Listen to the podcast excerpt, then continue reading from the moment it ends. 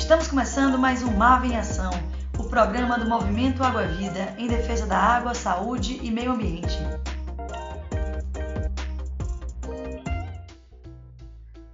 Olá a todos os ouvintes do nosso programa. Na edição de hoje, eu, Samara Fadigas, vou trazer para vocês um programa diferente.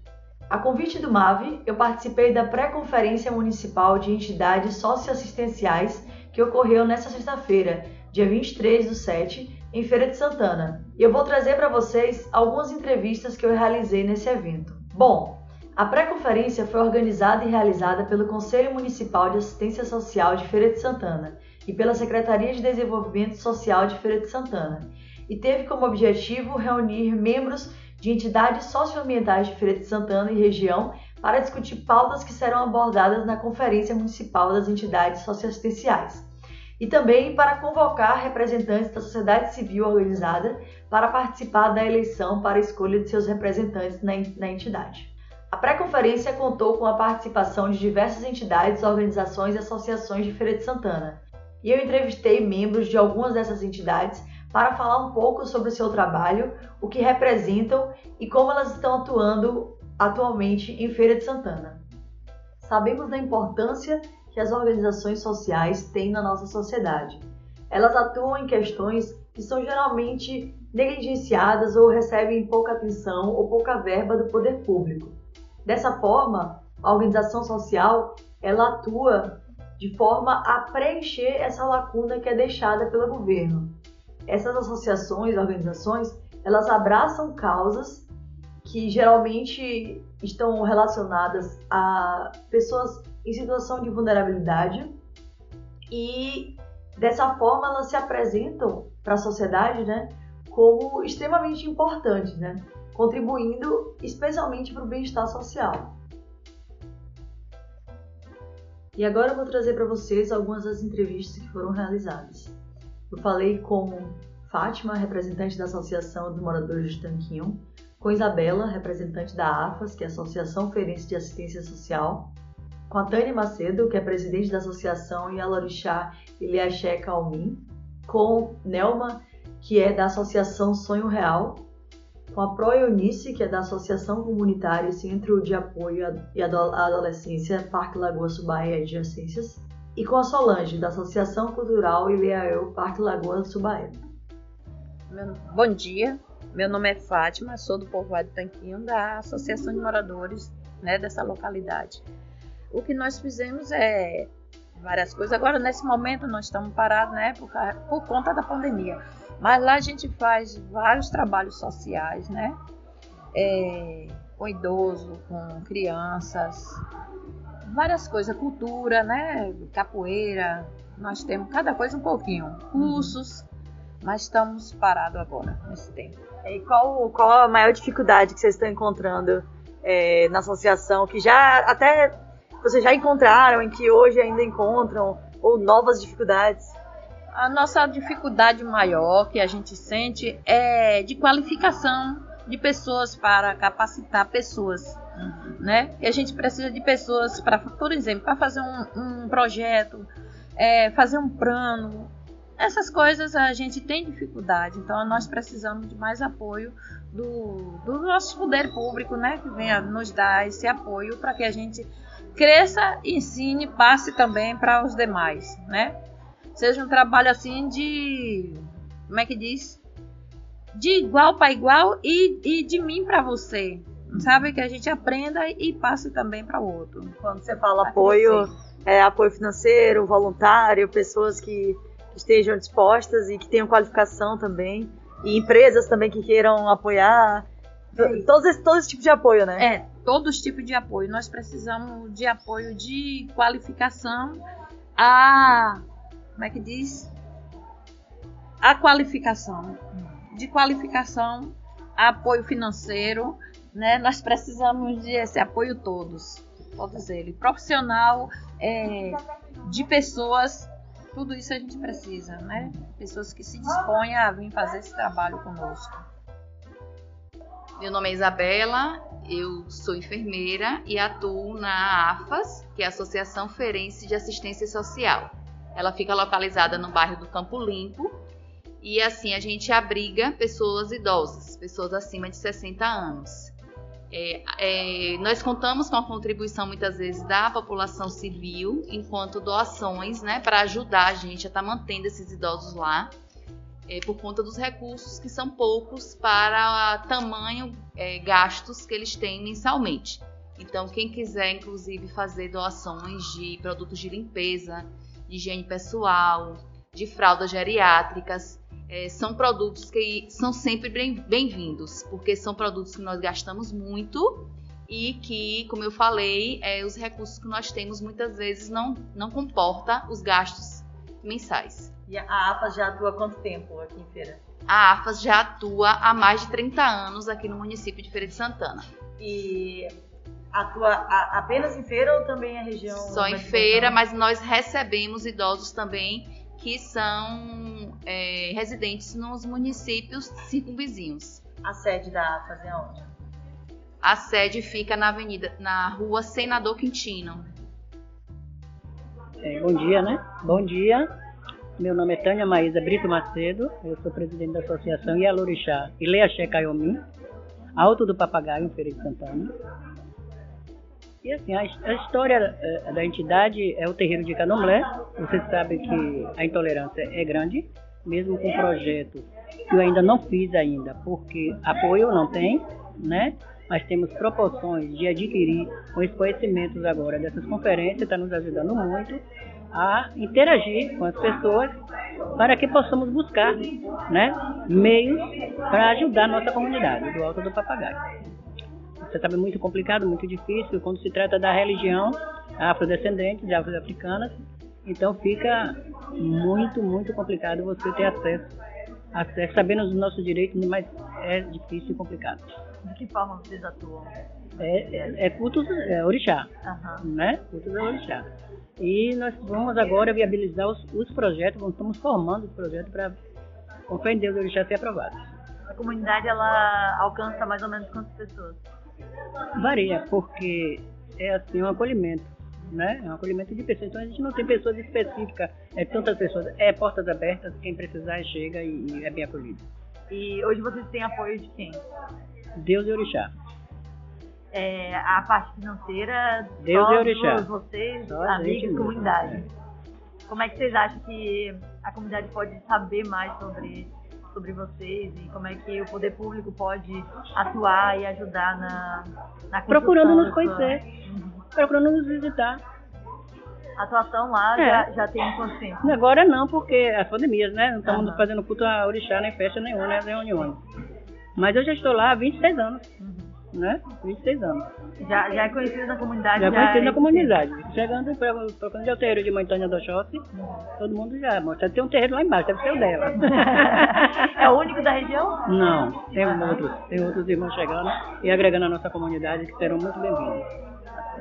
É, quais são os planos para depois da pandemia? É, para quando melhorar tudo, projetos, projetos né? que estamos elaborando, ainda não posso adiantar, uhum. mas para que a gente consiga né, trazer a comunidade para mais para perto do candomblé, mais perto da nossa religião, para ter o conhecimento, como com atividades educacionais, né, como cursos profissionalizantes, é uma área carente, então a gente precisa de cursos profissionalizantes, trazer pessoas para conhecer né? Para não ficar com a intolerância de sem conhecer a religião. Né? Saber o lindo, o bom que é né? ser de orixá e usar branco. É que a gente conhece pouco, né, sobre conhece pouco, raízes. Exatamente. Então, é, cultivar isso com a comunidade para a associação é muito bom. Para o Ileaxé, Caiomi, é muito bom. A, a, o cultivo de uma religiosidade é muito importante para a cultura da pra cultura da nossa, nossa cidade. Então... É uma entidade que já tem, né, é, é, um tempo lá no bairro, então é o que está precisando mesmo é apoio. Apoio do governo municipal, federal, estadual, para que possamos manter nossas raízes, né? Para que a gente possa manter nossas raízes. Nossas raízes, firmes e fortes. Tá certo. Né? Obrigada, viu? Valeu, foi um prazer. Bom dia. É, me chamo Nelma, sou da Associação Sonho Real a dificuldade da gente é não ter os recursos para estar tá ajudando, né? Porque lá nós fazemos um a obra da gente lá é beneficente, sem lucros, sem fins lucrativos. Então, assim, nós precisamos muito de ajuda, muito de ajuda mesmo, de não só dos governos, né, do, do, do município, como de todos. Qual área que vocês atuam? Nós, assim, área tipo com é, atuam com crianças, jovens? Crianças, com jovens. Uhum. Nós também tivemos idosos também, que nós estávamos fazendo artesanato. Lá nós temos aula de capoeira, tem aula de percussão, teve, tivemos aula de manicure uhum. e temos outras aulas para ter também, mas por conta da pandemia, esses tempos não estamos tendo isso aí. Nós também distribuímos leite, né? Todas as manhãs, assim, quando todas as manhãs, quando eles mandam, nós distribuímos leite. Então é assim, estamos lá para ser visto, né? A área lá, somos nossa lá mesmo, da comunidade mesmo. E estamos até para ser visto por alguém, que alguém olhe por nós. Qual área É na Condé, na Conceição. Tá certo. Meu nome é Maria Eunice, eu trabalho na. Todo mundo me conhece como Pro Eunice. trabalho no Parque Lagoa Tubaé já há 25 anos com uma instituição onde a gente começou no galpão de lona, viu? E hoje nós temos uma escola, graças a Deus, bem, né? Aí você fala do social. Para a gente falar do social, trabalhar no social é, traba é, é trabalhar pelo, pelo próximo, é trabalhar pelo seu irmão, é você fazer o seu trabalho sem esperar nada em troca e se disponibilizar para fazer o melhor. Porque o que, eu, o que eu digo no social é assim, gente, quando você se propor a fazer o social, não procure fazer qualquer coisa. Procure fazer o melhor. Pode até você não conseguir fazer por não ter condição, mas se propõe a fazer o melhor. Não porque você está dando uma contribuição à sociedade, não porque você, mas sim para valorizar o ser humano, para valorizar o seu irmão. Porque trabalhar no social é você matar um leão todos os dias e guardar outro ali amarrado para matar no outro dia para poder sobreviver. E como é que vocês atuam hoje? Hoje nós atuamos com 180 crianças entre escola e trabalho de arte, né? Nós trabalhamos com balé, trabalhamos com a pandemia agora deu uma certa mas a gente continuou lá dando essa assistência às famílias. A gente assistência através com cesta base, com merenda, com atividade. Não paramos um dia. E a lacuna que nós vamos deixar com essa pandemia na educação é muito grande. É muito grande. Não sei se a gente vai conseguir tirar. Espero em Deus que um dia a gente consiga. A educação já não é uma educação. Na nossa educação no Brasil, a gente sabe que não é uma educação tão de qualidade. E com essa pandemia, pior. Ficou numa situação muito difícil. Porque a maioria da nossa clientela, ela não tem um celular para assistir uma aula, ela não tem um computador, ela depende exclusivamente do papel para poder ter uma ajuda.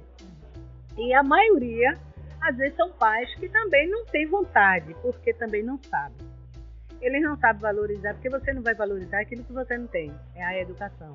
Se você não sabe ler, não sabe escrever, como é que você vai ensinar seu filho? Como é que você vai ajudar seu filho numa atividade? Tudo isso foi uma dificuldade muito grande para a gente lidar. Então a gente teve que ter uma, uma, um olhar diferente para essa clientela e poder ajudar de alguma maneira, de alguma maneira para não ficar ausente. Na pandemia, o que me dava tristeza era como é que eu vou poder ajudar essas crianças, como é que eu vou poder lidar com essa situação. Porque todo mundo se escondeu. Lógico, com medo, não tiro a razão aqui de ninguém. Mas a gente não podia fechar os olhos para a realidade. A nossa realidade é uma realidade de necessidade. Então, o que a gente fez foi pedir a Deus que desse proteção e regatar e trabalhar trabalhar, trabalhar e trabalhar em benefício do próximo. Vocês atuam em qual bairro? Parque Lagoa Subaé. É. Há quanto tempo fizeram? Nós estamos há 23 anos lá. Bastante trabalho, né? Bastante tempo. Bastante tempo. Lidando para fazer o melhor. Se eu te falar uma, uma coisa. durante esses 23 anos, nós não vamos poder construir uma creche no Parque Lagoa Bahia pública. Hoje, se Eunice fechar as portas dessa escola de educação infantil, não tem uma educação infantil pública lá. As crianças vão ficar, Deus dará. Nem lá, nem perto de lá, ainda bem que você lembrou. Então, na região, a única escola pública que tem infantil é essa. Se eu fechar as portas, não tem outra. Então, não há um olhar mais, eu, eu dizia que mais sensibilidade dos poderes públicos para a periferia. O que me deixa triste é que no momento da eleição, todo mundo vai lá com uma, sabe, com uma situação que acha que diz assim, meu Deus, isso é um Alice no País das Maravilhas, vai vir tudo, vai ter tudo, nós vamos agora ser assistidos. Passou a eleição, não aparece ninguém. E, e hoje vocês têm apoio de quem? Nós hoje temos apoio da Mesa Brasil, dos amigos e das empresas. E também temos com a, uma parceria com a prefeitura, com os professores. Porque antes eu fiz esse projeto para 50 crianças, hoje eu tenho 188 crianças, eu não posso manter sozinha. São apenas crianças do bairro ou de, do, de outra região também? Não, do bairro próximo uhum. ali. Toca do Paulo, tem da Santa Mônica 2. Ali nessa região só tem essa pública, uhum. só tem essa. Então acaba abraçando, abraçando os outros, né? né? Em próximo. Então não existe outra. Eu vivo torcendo e pedindo a Deus que ilumine os poderes públicos, que eles consigam construir uma creche lá. Porque as mães precisam. E nem eu nisso vai poder atender todo mundo, entendeu? De, de zero a três anos, não tem onde deixar essas crianças. Eu atendo de três a cinco. Uhum certo? A, criança, a escola é até qual idade? Né? É de 3 a 5, depois tem o reforço escolar, que aí a gente trabalha com arte, partir dos 6 anos, 7 anos a gente vai trabalhar. É uma equipe basicamente de voluntários voluntário e professor da prefeitura, viu? E a gente vai lutando no que a gente pode, fazendo o melhor que a gente pode pela comunidade. É. E aí eu tenho uns amigos que eles dizem assim, hoje os pais, existe o Parque Lagoa Bahia, antes da ProEunice e depois da ProEunice. Uhum. E eu moro aqui, pertinho dessa cidade. Mas vou para lá, porque a necessidade é lá. É. Entendeu? É, pode só repetir o nome da associação? Associação Comunitária Centro de Apoio Adolescente, Parque Lagoa Bahia e Adjacência. Obrigada, viu? Nada.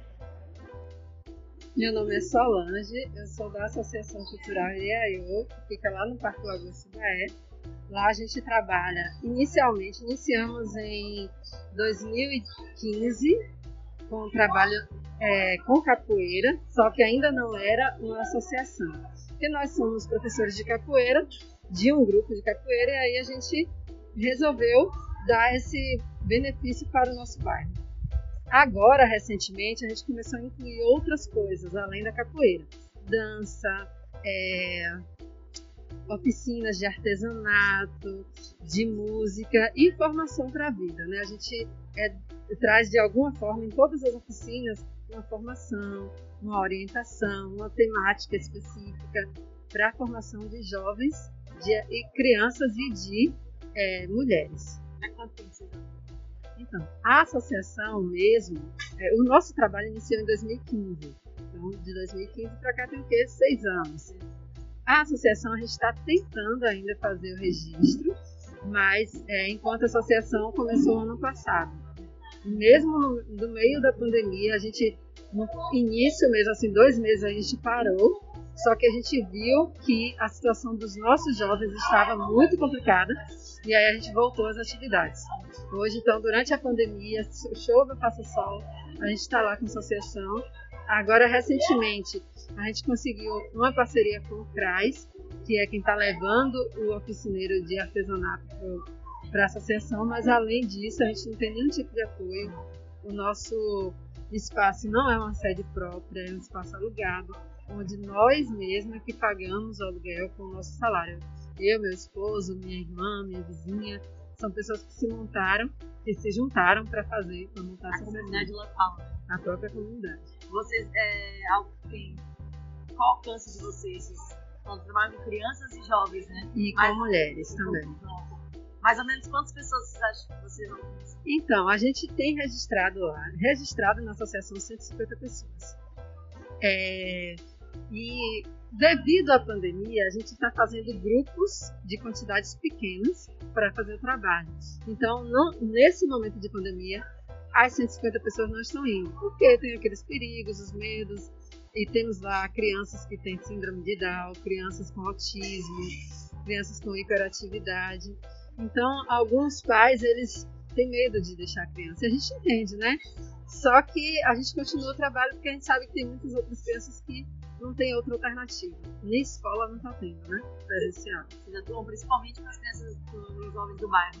Isso, com os jovens do bairro. Lá como é um bairro de transição, né, uma área de transição, então nós temos pessoas que é, tá como o bairro Parque Lagoa Subaé, Subaé, Lagoa Salgada, é, é próximo do, de uma comunidade chamada é, Cidade do, do, Plástico, onde tem pessoas que vivem em situação de invasão, elas também participam. Tem também o pessoal da Portelinha, que é uma outra comunidade que fica lá próximo, que participa das nossas atividades. E quais são os projetos, planos para depois da Então, nosso objetivo quando pensamos em montar uma associação de fato é trazer formação para os jovens do bairro. Então, a gente quer é, fazer capacitação técnica profissional, tanto para os jovens quanto para as pessoas mais velhas, para ter um outro recurso, uma outra forma de renda. É, e o nosso objetivo principal no momento é conseguir né, ter a nossa associação registrada, ter uma sede própria para buscar parceiros, buscar apoios que a gente já busca, mas devido a essa falta de documentação fica um pouco mais complicado. É, o que, que você pode falar para atrair as pessoas para conhecerem o projeto, para financiar o projeto também, para ajudar? Como é que você pode chamar as pessoas para isso? Nós temos lá no nosso bairro é, pessoas em situação de vulnerabilidade social, a grande maioria, muitas pessoas em situação de violência familiar, de violência é, interna, né, dentro das suas casas, e pessoas que perderam seus empregos devido à pandemia, que estão em situação de estresse, de preocupação grande. E é, a nossa associação ela tem como objetivo acolher essas pessoas, receber essas pessoas e buscar alternativas para elas. Mesmo que a gente não tenha o recurso, encaminhar elas para onde possa ter. É, então, para os órgãos, as entidades que o que eles devem esperar de nós é o nosso trabalho com amor, com afeto, com carinho, para que aquelas pessoas possam mudar, né? Aquela forma de vida que elas estão tendo nesse momento.